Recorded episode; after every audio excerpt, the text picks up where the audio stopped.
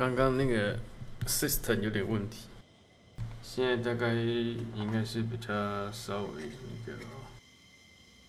恢复正常一点。刚刚的那个，刚刚那个 system 有点怪怪的，现在应该可能稍微比较正正常一点。那今天主要是要讲一下这个什么，这个今天这个看来这个东欧的这个危机看起来应该是。嗯，如果没有意外的话，看起来东欧的危机看起来应该是基本上现在这个东欧的危机看起来算是越来越大了。所以目前这个形势来看的话，目前的这个形势来看的话，这个东欧目前的危机只有越来越恶化。今天我们就是。是吧？哎，我们现在感觉我们现在这个人数好像算还算蛮多的。现在，今天晚上好像人数看起来好像还可以啊。然后我们今天等等啊，等我一下，我们准备准备要起飞。让我先把这个 TikTok 开起来一我们准备要飞行了，但是等我把那个 TikTok 开起来先。哎，那我们这晚上的人数好像还算还还可以啊，像还是蛮多的。OK，broadcast now，那么就准备先先起飞吧。我们看一下我们这个。我们先做一下我们的 flying flying test，稍微做一下 flying test。嗯，好，感觉好像问题不大。OK，我们现在那个飞机准备要起飞，后燃器应该是它。我们就准备今天晚上的这个飞行的旅程。诶，说我们就是晚上开，只有十十几十多个人。我们晚要晚开，像我们看起来那个人数好像还算是那个，但是大家对这个，我觉得大家对这个 military 的东西还是蛮有兴趣的。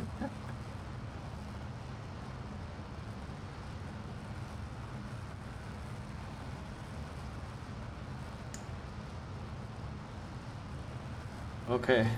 我们就我们就准备来到这个，就是这个怎么讲？这个我们现在准备来到这个著名的这个所谓的这个欧洲非常著名的这个欧洲火药库。他们主要是在欧洲火药库这边稍微的这个对。旅旅行一下这样，那个我们那个速度稍微稍微放放慢一点，起落架先收起，然后我们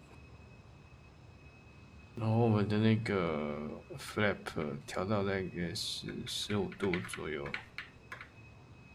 然后我们的放下我们的 flap 啊。所以我们现在算是在这个克里米亚岛，我们现在算是在这个克里米亚岛巡弋啊，所以我们就是看一下今天这个，呃，稍微看一下今天这个今天这个重重点新闻啊，就是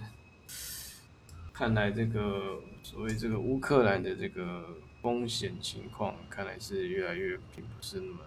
stabilize，目前。目前的这个情况来看的话，感觉并不是非常的妙。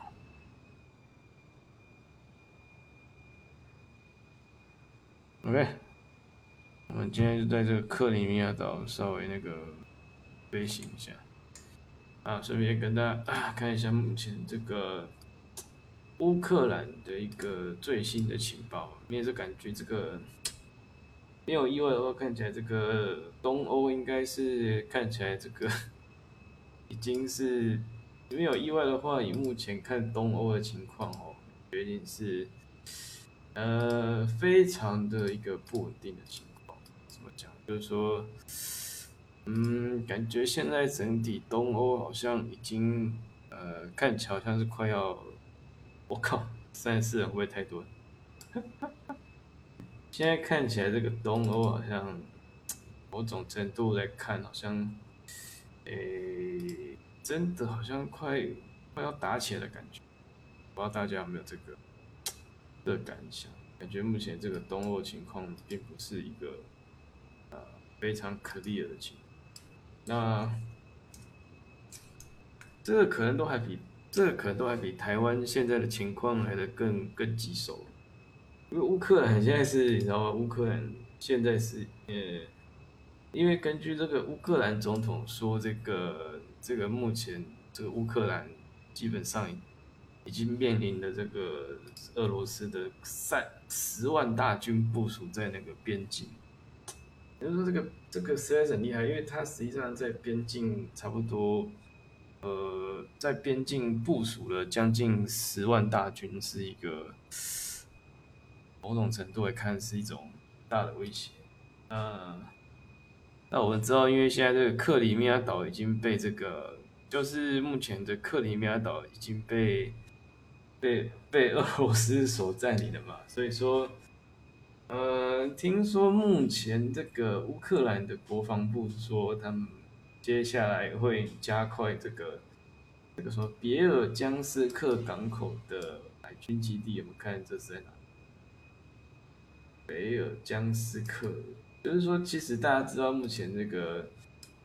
呃，如果大家有看新闻的话，目前这个乌克兰已经确实是被这个，呃，被被并吞了嘛，被苏俄并吞。所以说，呃，现在乌克兰它现在可能就会开始建构那个海军基地，然后看能不能就是说，呃，减减少对这个。就是怎么讲，就是减少对这个这个俄罗斯，减少俄罗斯对这个减少俄罗斯对这个边境的一个影响。那现在有一个现在有一个问题是说，哦，这个呃，主要是他防堵这个莫斯科，他可能会直接想要控制整个亚速海峡的一个一个怎么，就是。就是就是减少，就是因为目前亚速海峡的控制权，希望还是能够握在这个，个乌克兰手中。所以现在的问题就是说，呃，目前看起来应该是有，因为乌克兰是说目前这个实际上靠近乌克兰边境的俄罗斯军队。以目前来看，差不多是有接近九九万人的规模在边境。那这很恐怖啊！那个这个九万人的边境，在乌克兰其实是一件很恐怖的事情。因为如果说大家知道目前这个这个东欧的一个环境，其实是一个讲了算是一种非常 critical 的 condition，因为。因为就是说，呃，最近那个白俄罗斯的新闻嘛，现在白俄罗斯也逐渐跟，呃，俄罗斯在做整合。那我们知道，就是说，这个白俄罗斯跟，就是说，如果到时候白俄罗斯其实是跟，如果说这到时候白俄罗斯其实是跟这个乌克兰啊，跟俄罗斯如果说是是整合完成的话，有可能。呃，有一种有一种情况就是说，这个乌克兰可能就变得有点岌岌可危。呃，要怎么讲呢？乌克兰其实它的首都基辅啊，就会变成说，对你来讲，乌克兰会陷入这个莫斯科莫斯科俄罗斯的一个所谓的俄罗斯帝国的一个一个一个叫什么？一个军事上也叫做一个剪刀战术，就是说。它刚好会列落入这个俄罗斯啊的一个口袋之中，所以乌克兰它的情况就可能会变得，呃，怎么说？就是以乌克兰的角度来看，其实就会变得有点有点那个岌岌可危啦，就是说有点危险。那所以说现在的问题，所以说现在的问题应该是说，嗯，因为很明显是说，哦，这个乌克兰如果被，呃，如果说我们是预测啊，我们是说假定，如果说乌克兰被，如果说假定乌克兰真的是最后被被被被并被并吞的话，那其实加危就是说我们知道。可能下一个面临这个重大威胁的，那可能就是波兰的吧。波兰就变成是说，它可能是下一个，就是波兰来讲，它变成说，它就是下一个下下一个危机点，对啊啊。那哎，感谢感谢大家的按赞。我们今天主要是在讲这个这个 东欧的战。东欧的战况就是东欧现在这个这个俄罗斯成兵的这个十万，在这个乌克兰边境，然后其实对这个乌克兰其实造成一个算是某种程度上来看是一个相当大的一个一个威胁啦，所以我们主要就是探讨一下这个问题。那那今天就是说这个。整体来讲，其实后来我有去看那个什么，有有那个一些像一些媒体有去做那个卫星影像拍摄，就是说俄罗斯在乌克兰边境超两百六十公里的城镇叶叶利尼亚，就是它有大部分的这个地面部队集结了，那它就包含了所谓的这个呃装甲部队、坦克，还有自行火炮。那这一些，哎，感谢 users，感谢 user 四六六的关注。然后这个，然后这个现在的情况是说，呃，有一个那个像是那个那个精锐坦克，现在可能也集结在这个乌克兰的边境。所以目前来看，其实在整个东欧来讲，感觉。其实现在感觉像是一种，就是有点像是战云密布的感觉，就是说，他那种，呃，因为说他那种发生战争的几率其实是相对很高的，因为他那个东欧的那个边境，其实就是呃，怎么讲，它是跟那个，就是它跟台湾是呃比较不一样，因为毕竟台湾可能还有一个一个海峡嘛，就是说。就是说台湾跟世界各国都还存在一个一个海峡，可是对海峡它本来就是要集结兵力，就比较不是那么的相对的容易。但是说，但是说在那个在那个所谓的东欧地区，东欧地区其实它就是某种程度来看，它就是一片那个平原嘛。那在那就是说在这个一片平原的地方，它要怎么去做一个？一个防御哇，那真的是很有趣的一个艺术。因为现在是说，因为俄罗斯的兵力整体来讲算是很强啦。因为大家知道俄罗斯的军事能力看起来应该是算是在基本上在全球来看，应该也算是数一数二的情况。那现在所以说，呃，如果说这个俄罗斯他们如果他们真的未来的那个呃局势如果冲突，如果说继续升级的话，那现在就变得就变得其实威胁性很大。那那我们就是说从那个地理上的一个概念来讲，其实就是说，其实说现在在一个地理上的一个环节来看，其实。其实，在地理上的环节看，最最直接受到冲击的，其实应该就是那个所谓的波兰，因为大家知道，现在的最大的压力其实是 actually 是落在乌克兰身上，所以，呃，乌克兰现在就感觉变得好像是有点类似，就是嗯，怎么讲？就是乌克兰的角色来讲，是变得有点像是孤立无援的，就是说，好像那个克里米亚岛被占，可是他也没有能力可以把所谓的一个克里米亚岛能够重新拿回来，所以这就变成是一个，呃，某种程度来看，这就变成是一个非常大的问题。所以说，嗯，所以说目前的一个一个一个情况，其实是整体来讲，对所谓的一个，呃，整个东西欧的冲突性发展，其实是一个非常不利的情况。那那所以说目前来看，呃，就是看欧盟目前到底他们要怎么去去做这件事情。然后我们呃稍微可以看一下那个。那个波兰的这个部分，就是我们可以看到说，目前，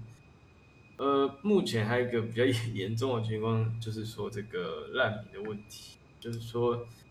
呃，整体整整体来看，我们看到除了这个俄国，它说是成军了十万在这个乌克兰的一个边界之外，那现在还有个另外一个问题，就是那个那个难民的问题。那难民现在是通过那种。白俄罗斯啊，一直往所谓的这个波兰边界靠，所以说，嗯，基本上来看，波兰现在的边界问题是某种程度来讲是高度承压的。那不管现在如果没有抵挡的话，这样就会变说，它国内其实会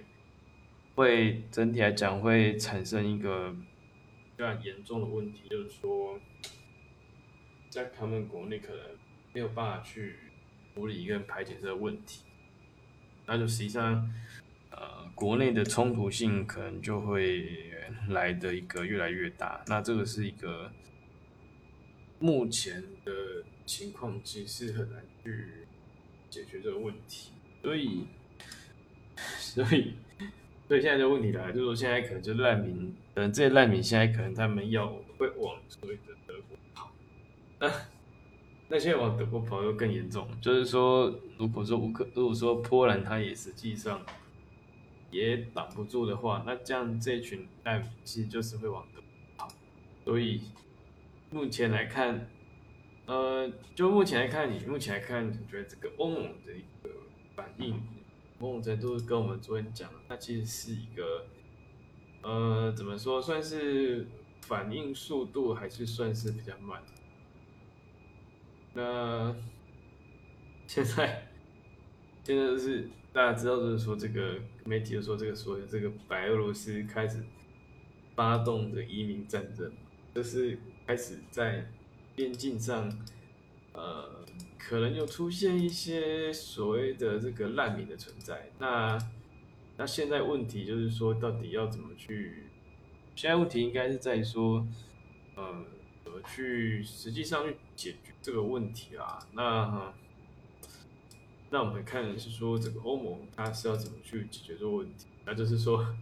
当然我们可以看到这个就是呃，就是波兰边境嘛，跟那个白俄罗斯边境其实有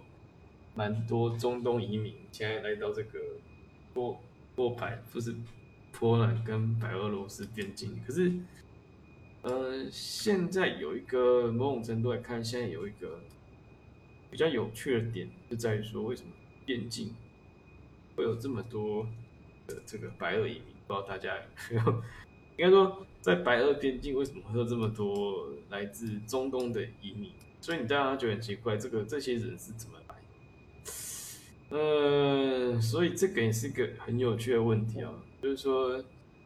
呃这些人是怎么来的？所以某种程度，他可能是，呃，经由所谓的，就是说这些中东的难民是也不知道从哪边来，就是他很突然的就出现在这个白俄罗斯的这个边境上。所以，但是大家想，这个白俄罗斯的跟波兰的边境，其实离所谓的中东的地区还蛮远，就是。这次就不知道是什么情况。然后这个大家有没有对这个这个这个难民的来源是觉得蛮有趣？因为就是呃，怎么讲？就是来源地很奇怪，也不知道怎么，不知道怎么形容。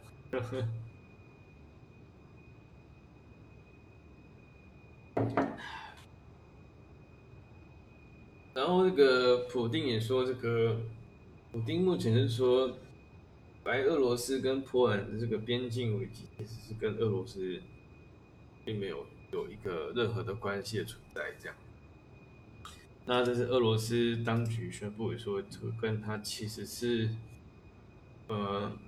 并没有这个太多的关系然后好像也慢慢有一些有一些人，就是也也也也真的是成功偷渡进那个波兰。那我们知道说，呃，当你如果成功就是偷渡进波兰，那可能。那个很明显的那个，实际上大概下一个地区可就是会进入德国，因为波兰跟德国的那个交界也是很长，所以大家知道这个这个整体欧盟的一个严重性啊，其实是一个在一个不断扩张的部分。那我们看一下这个，好像台湾的那个。陈建总统好像也要出访波兰、立陶宛，然后主要是，呃，也是应邀出席这个，就是所谓的这个叫做，呃，民主，是这种民主的那个工会。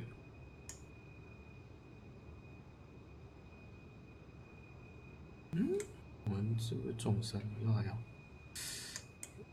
对，我们看这个陈。前副总统陈建好像是十五号晚间，今天吧，今天晚间好像就是要去出访访问这个波兰的，然后也会出席那个立陶宛的这个，也会前往立陶宛，所以 这点怎么讲呢？就是目前的这个这个台湾跟这个所谓的中欧国家的一个接触性，其实是有慢慢在升高的一个情况。那某种程度上看，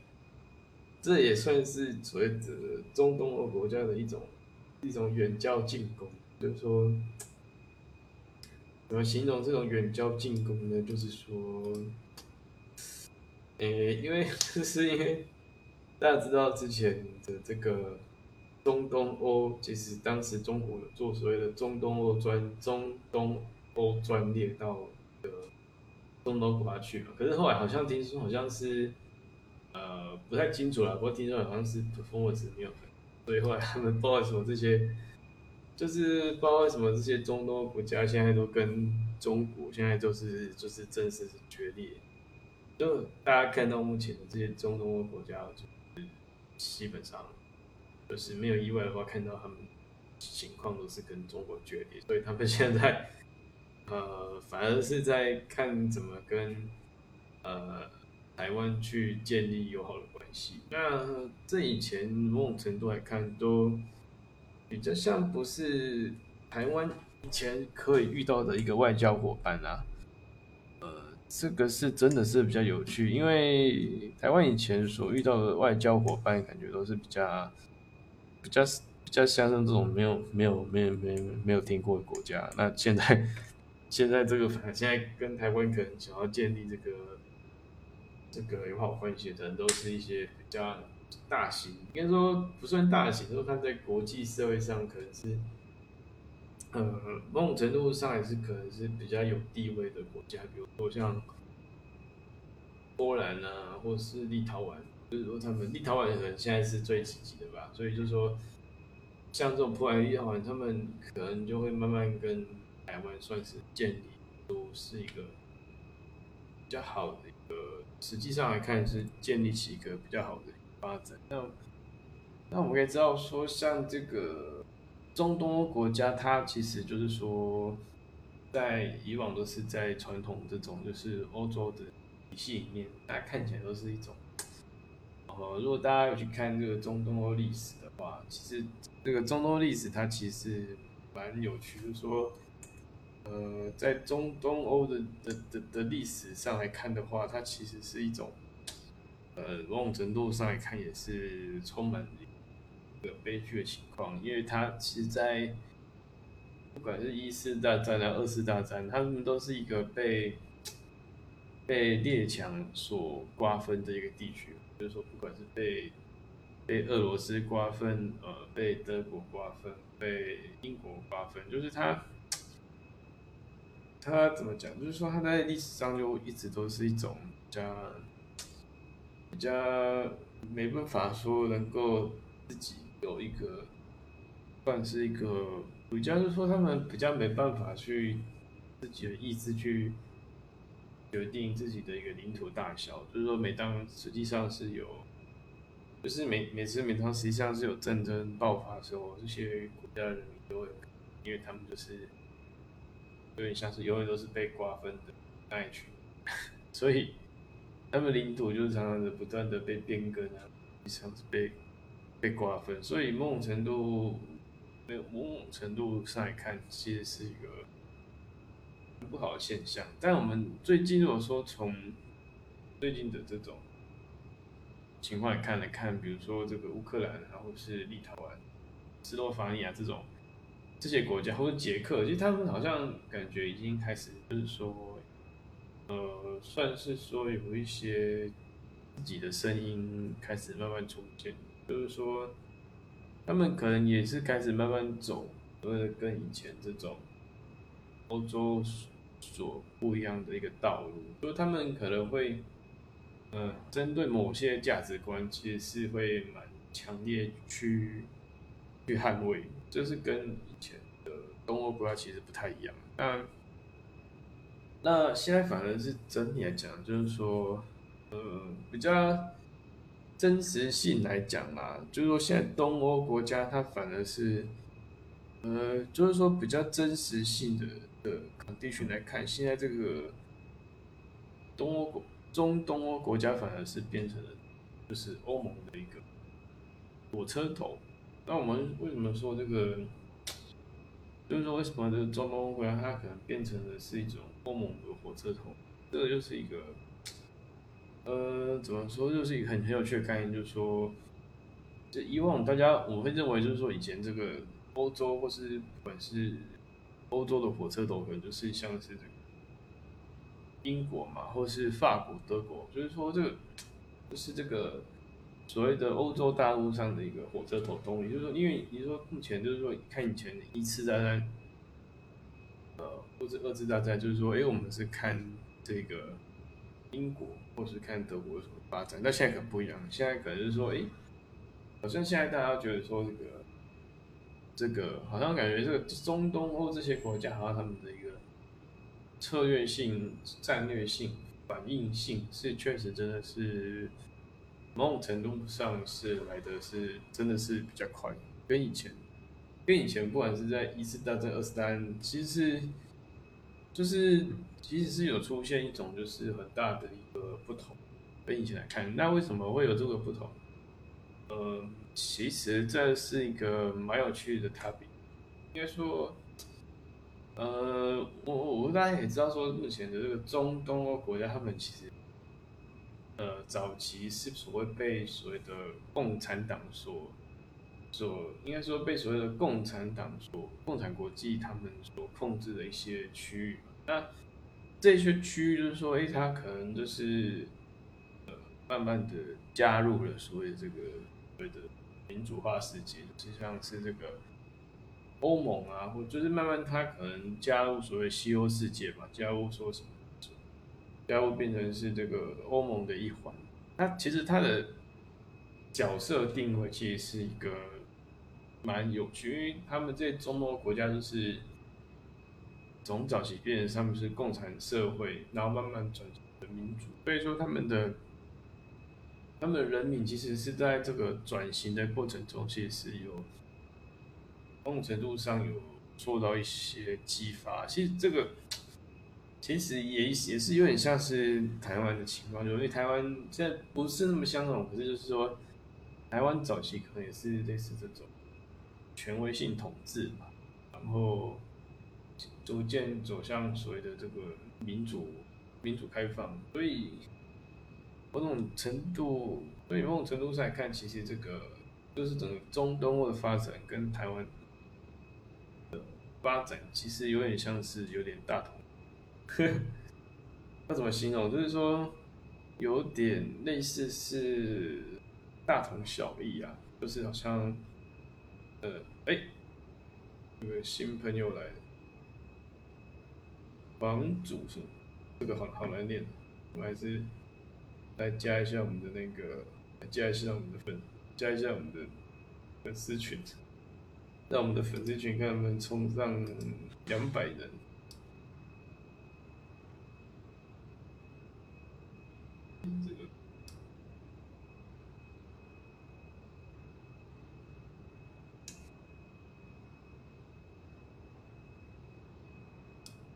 好了，我们再继续继续讲我们的那个台，就是说。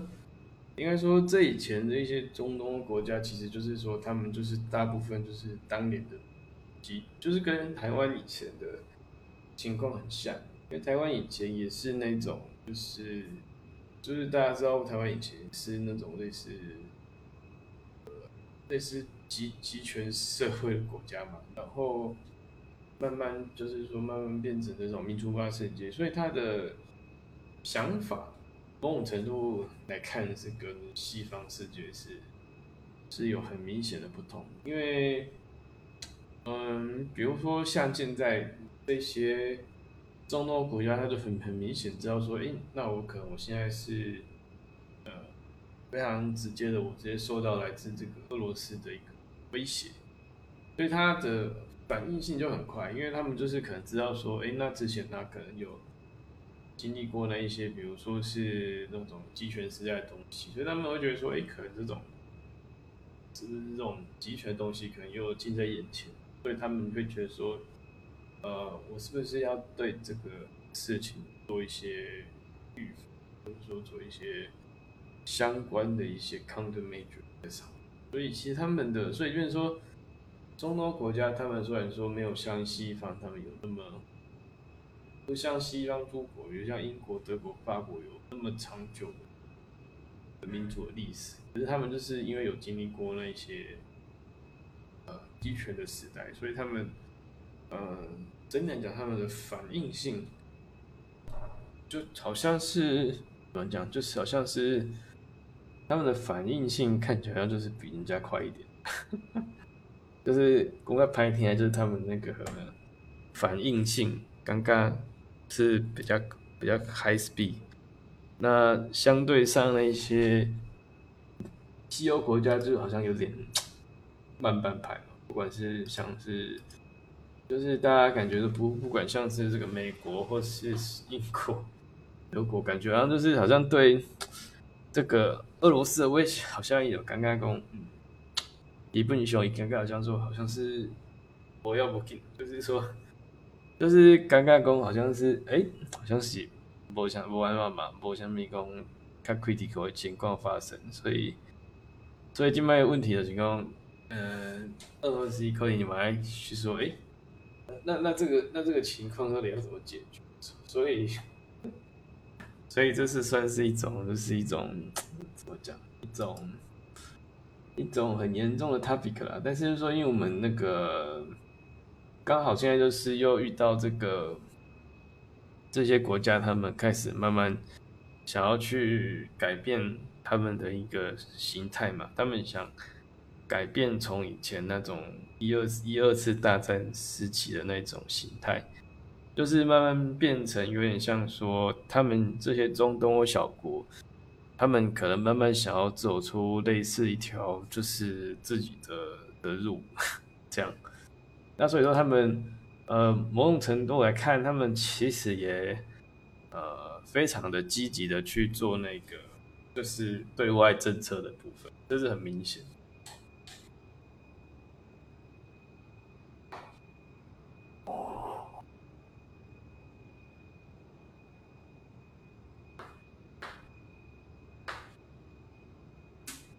所以他们其实是。整体来讲，他们是为了要处理这种，呃，就是说他们要处理这种对外的，对，主要是他们要试着去处理这种对外的情况，就是说他们想要做出的事情是跟以前其实是不是那么相同？那为什么为什么要做？为什么要跟以前那个不是那么相同？就是说，因为以前他们在一二次大战的时候，其实呃，应该说他们没有经历过，就是那种叫呃，我讲就是说他可能是比较鸡犬时代，然后他们就可能会。大概从心里会产生一种想法，所以他们对任何的一个威胁，其实他们可能是表现的情况可能是蛮积极，就是他可能比这些呃西欧国家可能都可能都相对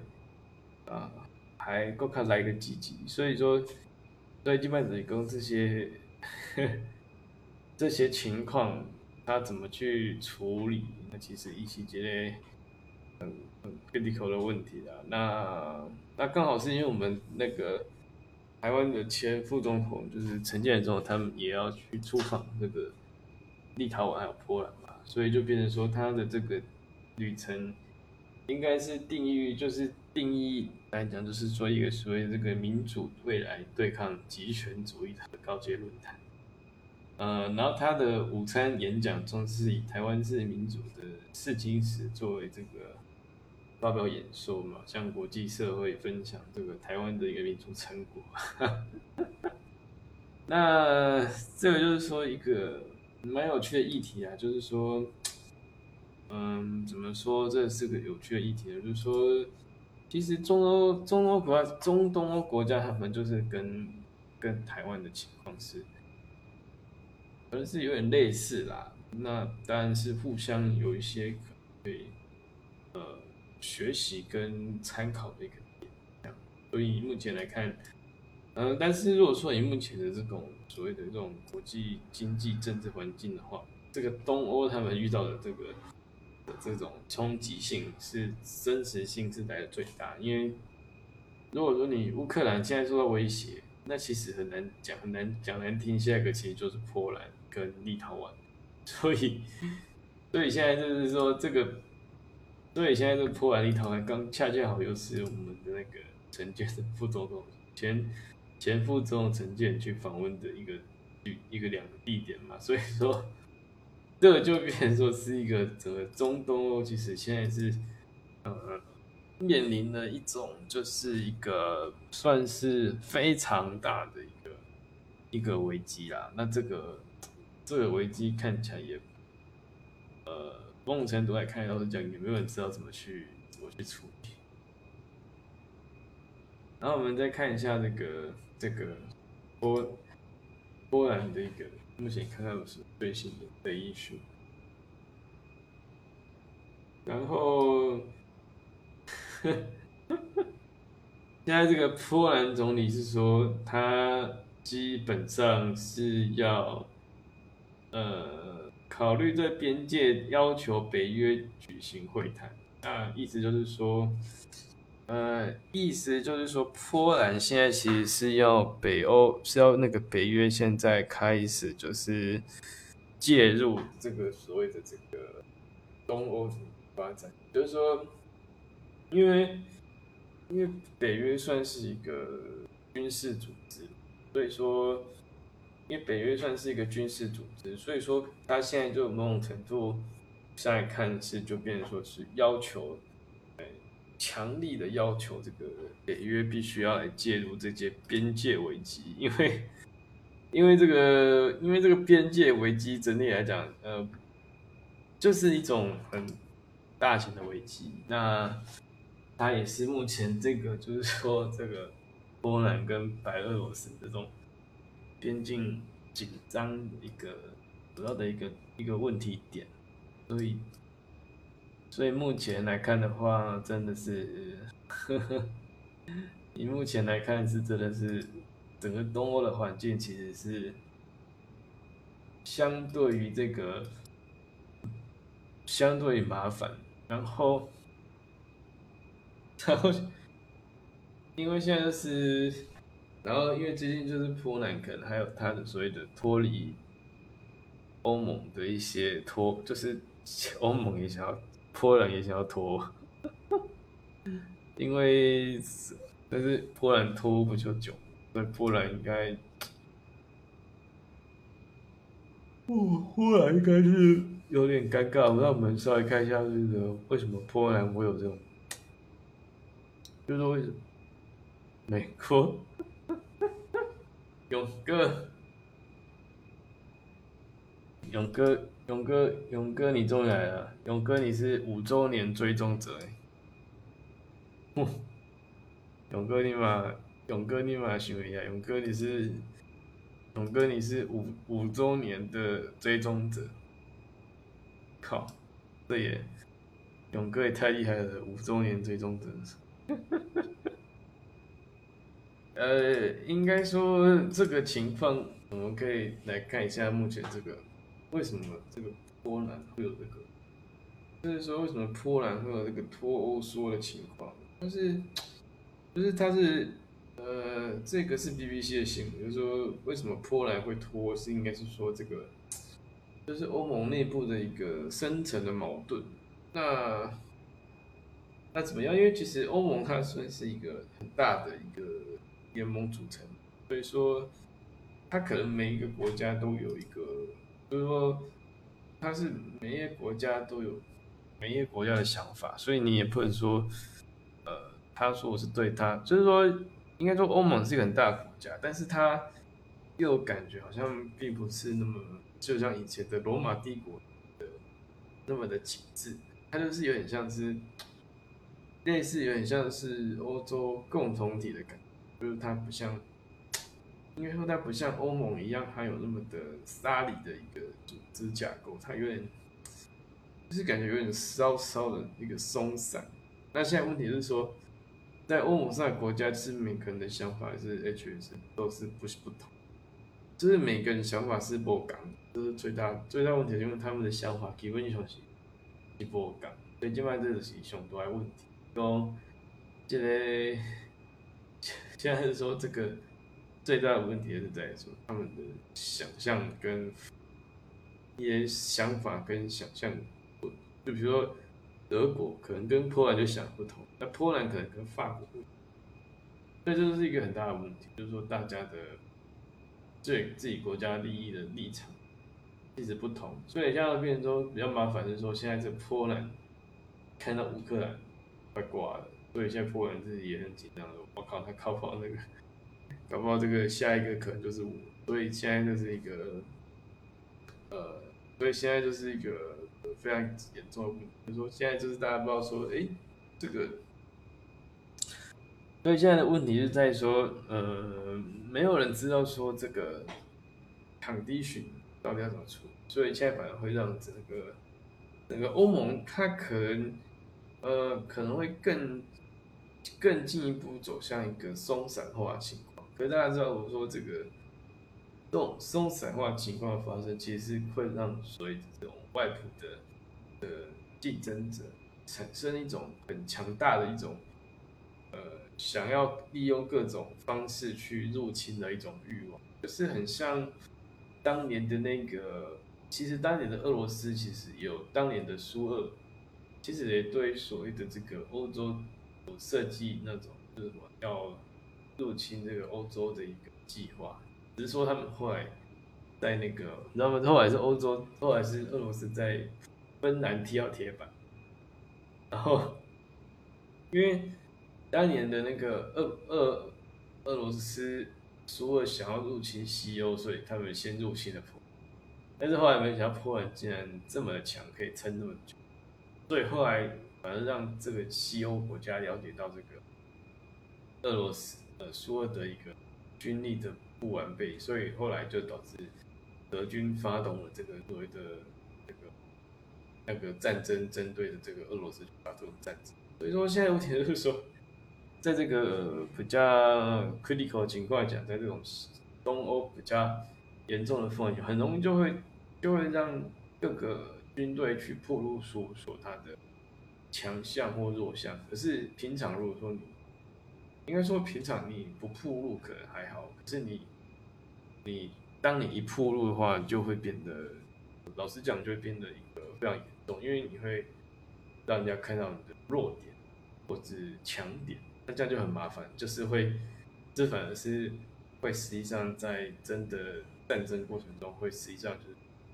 让大家会策划说，哇，反正这个国家就是这么肌肉，有其实可以去入侵你，那这个就是会造成的，就算说你国家并不是一个太弱的国家，可是这也可能某种程度上也让会让人家产生一种错觉啊，就是会有一种，就是会有一种。可能性的错觉出现在在那个这些国家政客的思维上面，所以这某种程度上来看，其实是一种很危险的一种想法。但是这个也应该说，这个也没有办法去去处理，因为 这个就是说，当你实际上有这种冲突性发生，就会发生这种问题。然后呃，我们现在就是说。呃，理论上就是说，呃，呵 呵现在说，因为波兰其实它，因为怎样，波兰算是波兰算是这个呃欧盟的一部分嘛。可是现在问题是在说，这个应该说现在问题应该会是出现在于说欧盟的一个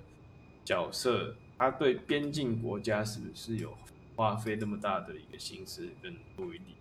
可是偏偏的是，现在这个波兰又遇到是一个最直接性的一个威胁，所以到底这个欧盟它有没有办法去挺这个波兰？其实是一个某种程度再看，算是一种非常还并不是非常清楚的一个角色跟定位。所以说现在才去，所以说现在才去，实际上衍生出所有这个。所以现在老实讲，它是衍生出所谓的所谓的中东欧九国联盟。那那所谓什么是所谓的中东欧九国联盟？就是说，在中东欧九国联盟，它就是表表现出那种就是相对于这种，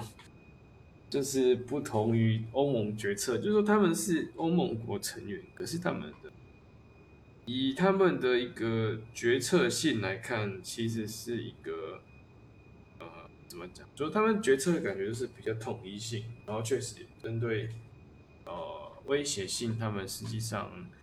有带出了一些怎么讲？他们有一些心得跟想法，所以呃某种程度来看是一种比较好的策略吧。根据我的那个分析来看，好吧，今天今天大致上应该是先。现在大家应该是先讲到先讲到这里了，对对对，然后我们大概就神放个音乐吧，我们等下就稍微那个稍微，好吧，今天反正我们这个是随机性演讲，就大概先讲到这样，我们那个 晚一点再来，晚一点再开那个那个新的 topic 这样。我们有空再开起来，可可跟大家聊一些，就是一些比较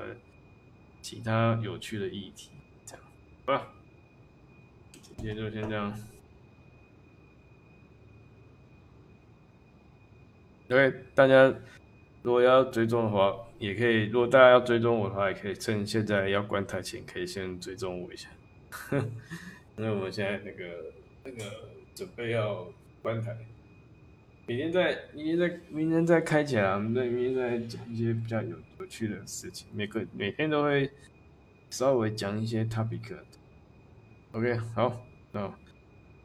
要先关台。那要追要追踪，要大家要追踪的话，也可以趁现在追踪一下，这样。